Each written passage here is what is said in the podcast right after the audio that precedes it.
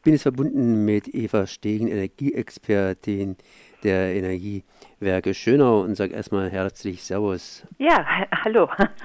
Am Dienstag gab es in Mülheim ein, ja, einen Vortrag von Ihnen und das Ganze drehte sich um Fessenheim und kein Ende. Fessenheim ist klar, kein Ende ist auch klar, aber was soll so ein Vortrag denn 2018, 2019, das heißt gerade um die Wende, wird das Ding zu Ende gehen. So zumindest die Versprechungen, die letzten Versprechungen, die mir bekannt sind, aus Frankreich. Und ich glaube, jetzt habe ich gerade einen Scherz gemacht. Durchaus, ja, weil äh, Versprechungen gab es da ja schon eine ganze Litanei. Also, soweit ich mich zurückerinnern kann, ging das, glaube ich, in 2012 los, dass der damalige Staatspräsident Hollande vor, äh, versprochen hat, Ende der Regierungsperiode 2016 wird stillgelegt. Und gut, es gibt eine wirklich gute Nachricht zu Fessenheim, denn das Stilllegungsdatum der äh, erste 1. Juli 2019, der steht jetzt auf der offiziellen Website des Übertragungsnetzbetreibers. Klingt erstmal wie eine großartige Nachricht. Aber bis vor wenigen Wochen stand an der gleichen Stelle schon der 1.1.2019 und dieses Datum kann man beliebig weiter ändern. Ähm, von daher, kein Ende ist durchaus realistisch. Woran knüpft sich das Ganze? Das heißt, es werden immer neue Punkte genannt, immer neue Endpunkte und die Endpunkte schieben sich praktisch immer weiter voran. Wer treibt denn das? Mm, also äh, vorangetrieben wird das Ganze ähm, durch die EDF und durch Flamanville. Es gab ähm, zwischen der EDF und dem französischen Staat gab es einen Deal. Und zwar ist es so, dass wenn Fessenheim stillgelegt werden soll, ist EDF am Zug, ein Stilllegungsgesuch ähm, einzureichen. Das hat EDF versprochen und das war eine sehr hohe Trumpfkarte, weil im Gegenzug hat der französische Staat drei Dinge zugesagt. Erstens eine Entschädigung von fast einer halben Milliarde Euro, also fast äh, eine Viertelmilliarde Euro pro Reaktorblock. Und ähm, das hat einfach was damit zu tun, dass das Energiewendegesetz sagt, bei 63 Gigawatt installierter Leistung Atomkraft ist Deckel, drüber draus dürfen wir nicht. Und sollte der Reaktor in Flamanville, der neue EPR, ans Netz gehen, wäre ja dieses Limit überschritten. Damit sorgt das Gesetz dafür, ähm, dass Fessenheim abgeschaltet wird. Und für diesen Teil der Zusagen hab, ähm, war sogar die Zusage der das Okay der EU-Kommission notwendig, ähm, weil es ist ja eigentlich eine Staatsbeihilfe für den für den Teilausstieg, wenn da Entschädigung gezahlt wird und das ist wettbewerbsverzerrend. Das, diese Zusage gab's. Dann gab's die Zusage, ähm, wenn ihr das Stilllegungsgesuch äh, einreicht, dann ähm, bekommt ihr für die Wiederinbetriebnahme des Reaktors in Paloel, der fast zwei Jahre stillstand und dem damit das komplett ausdrohte, ähm, der bekam dann die Genehmigung zur Wiederinbetriebnahme. Und das dritte war ganz wichtig äh, auf der Chaosbaustelle in Flamanville, wo die Bauzeiten immer wieder neu aus dem Ruder laufen, brauchte man eine Verlängerung der Bauzeitbewilligung für drei Jahre. Und diese Bauzeitbewilligung, die geht bis zum 11. April 2020. Und da wird es nochmal spannend. Und da kann es sein, dass ähm, die EDF ihre Trumpfkarte, ihre wertvolle, das Stilllegungsgesuch für Fessenheim, die sie noch nicht ausgespielt hat, wieder aus dem Ärmel zuckt.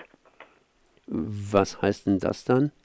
Ähm, das würde dann bedeuten, dass in Flamanville noch weiter gebaut werden darf. Also sie sind ja jetzt aktuell massiv in Verzögerungen, ähm, weil jetzt ans Tageslicht gekommen ist, dass im Sekundärkreislauf ähm, sehr, sehr viele Schweißnähte nicht sauber verarbeitet sind und die müssen jetzt alle nochmal nachgearbeitet werden und da ist die Rede von mehreren Monaten bis zu, ich weiß gar nicht, ein oder zwei Jahren.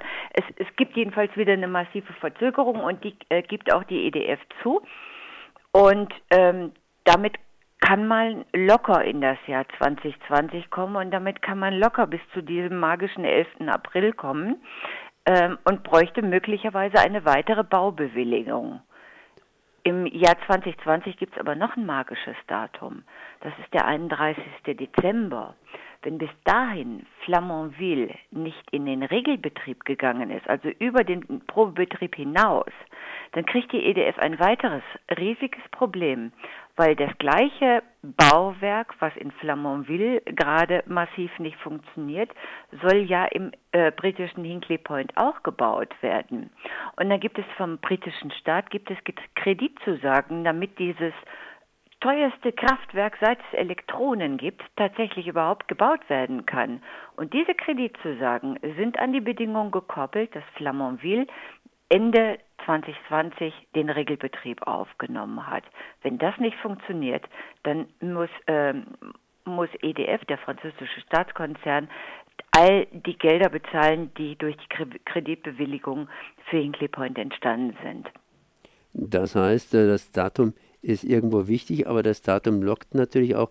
Und so insofern, dass wir auch sagen könnten, im Prinzip 2020 ist vielleicht erst so ein bisschen Schluss. Äh, wenn wir Glück haben, wer weiß, wer weiß, was, was EDF noch so alles aus dem Ärmel zieht, um vielleicht doch noch eine weitere Verlängerung für die Bauzeitbewilligung zu bekommen. Vielleicht sind die Briten ja verhandlungsbereit und ähm, dann brauchen sie ihre Trumpfkarte Fessenheim ja immer noch. Das heißt, mit dieser Trumpfkarte Fessenheim haben sie ja schon alles Mögliche durchsetzen können. Und es scheint den äh, französischen Politikern, die st ständig sich mit den deutschen Politikern auseinandersetzen müssen, mit den deutschen Bürgern, die ASN, die Atomsicherheit muss sich mit denen auseinandersetzen, Infoabende zu, zum, äh, müssen sie machen.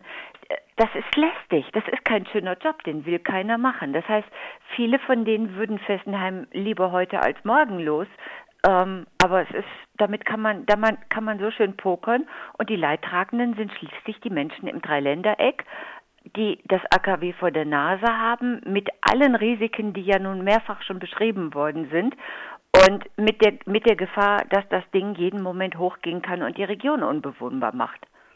Jetzt haben wir schon längere Zeit gehört, Fessenheim wird abgeschaltet, ist auch mehrfach versprochen worden.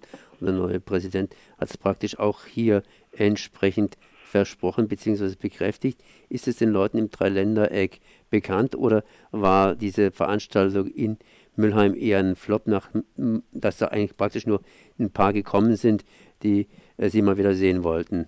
Ähm, ich war ganz verblüfft. Der Veranstaltungsraum war gut gefüllt und die Veranstalter haben mir gesagt, da waren lauter Menschen da, deren Gesichter sie noch nie gesehen haben. Das heißt, ich glaube durchaus, dass den Menschen hier in der Region bewusst ist, dass da ein taktisches Spielchen mit ihnen gespielt wird und dass sie hingehalten werden äh, sollen und ruhig gestellt werden sollen und äh, keinerlei Rabatz auf der Straße machen sollen, weil das ist unangenehm. Man will nämlich die Atomkraft bis ähm, ja bis Ultimo weiterführen. Also auch die schönen ähm, schönen Ansagen. Man hat ein, in Frankreich eine, eine Energiewende gesetzt und will so sukzessive aus der Atomkraft aus, ähm, aussteigen. Das wird ja in der Tat nicht umgesetzt. Es ist ja nichts Nennenswertes an erneuerbaren Energien dazugekommen. Das heißt, äh, fürs Publikum will man die Energiewende machen, aber in Wirklichkeit tut man gar nichts. Das Publikum will man nur ruhig halten. Und schlussendlich geht es darum, die Atomkraft aufrechtzuerhalten. Das hat der EDF-Chef äh, vor kurzem sehr schön gesagt. Wir Atomkraftwerksbetreiber, wir, wir sind im Grunde wie Radfahrer. In dem Moment, wo wir aufhören zu strampeln, fallen wir um. Und sie brauchen die Atomkraft, aber nicht die zivile Atomkraft. Das ist im Grunde nur der Infrastrukturgarant ähm, und über die vielen zivilen stationären Atomkraftwerke wird es überhaupt erst möglich, die Ausbildungsinfrastruktur, die Lieferketten, ähm, die Zulieferindustrie aufrechtzuerhalten, die notwendig sind, um diejenigen Reaktoren bezahlen zu können, die Kriegsschiffe antreiben, insbesondere U-Boote. Das ist der eigentliche Hintergrund. Das lassen sich die Franzosen gerade 37 Milliarden Euro kosten, die Runderneuerung ihrer U-Boot-Flotte und ihrer atomaren Abschreckung. Die Briten sind gerade mit 31 Milliarden Euro dabei. Und jetzt kann man sich an fünf Fingern ausrechnen, wenn die zivile Infrastruktur nicht da wäre ähm, und für einige wenige äh, Atomreaktoren Antriebsreaktoren die ganze Lieferkette und die ganze Ausbildungsinfrastruktur ähm, aufrechterhalten werden müsste, das würde ein Vielfach dessen kosten, was es heute schon kostet. Das heißt also, die Stromkunden zahlen im Grunde die atomare Abschreckung über ihre Stromrechnung. So Eva Stegen, EWS Energiewerke Schönau, Energiereferentin zu Fessenheim und kein Ende. Ich danke mal für das Gespräch. Ja, war mir ein Vergnügen. Dankeschön.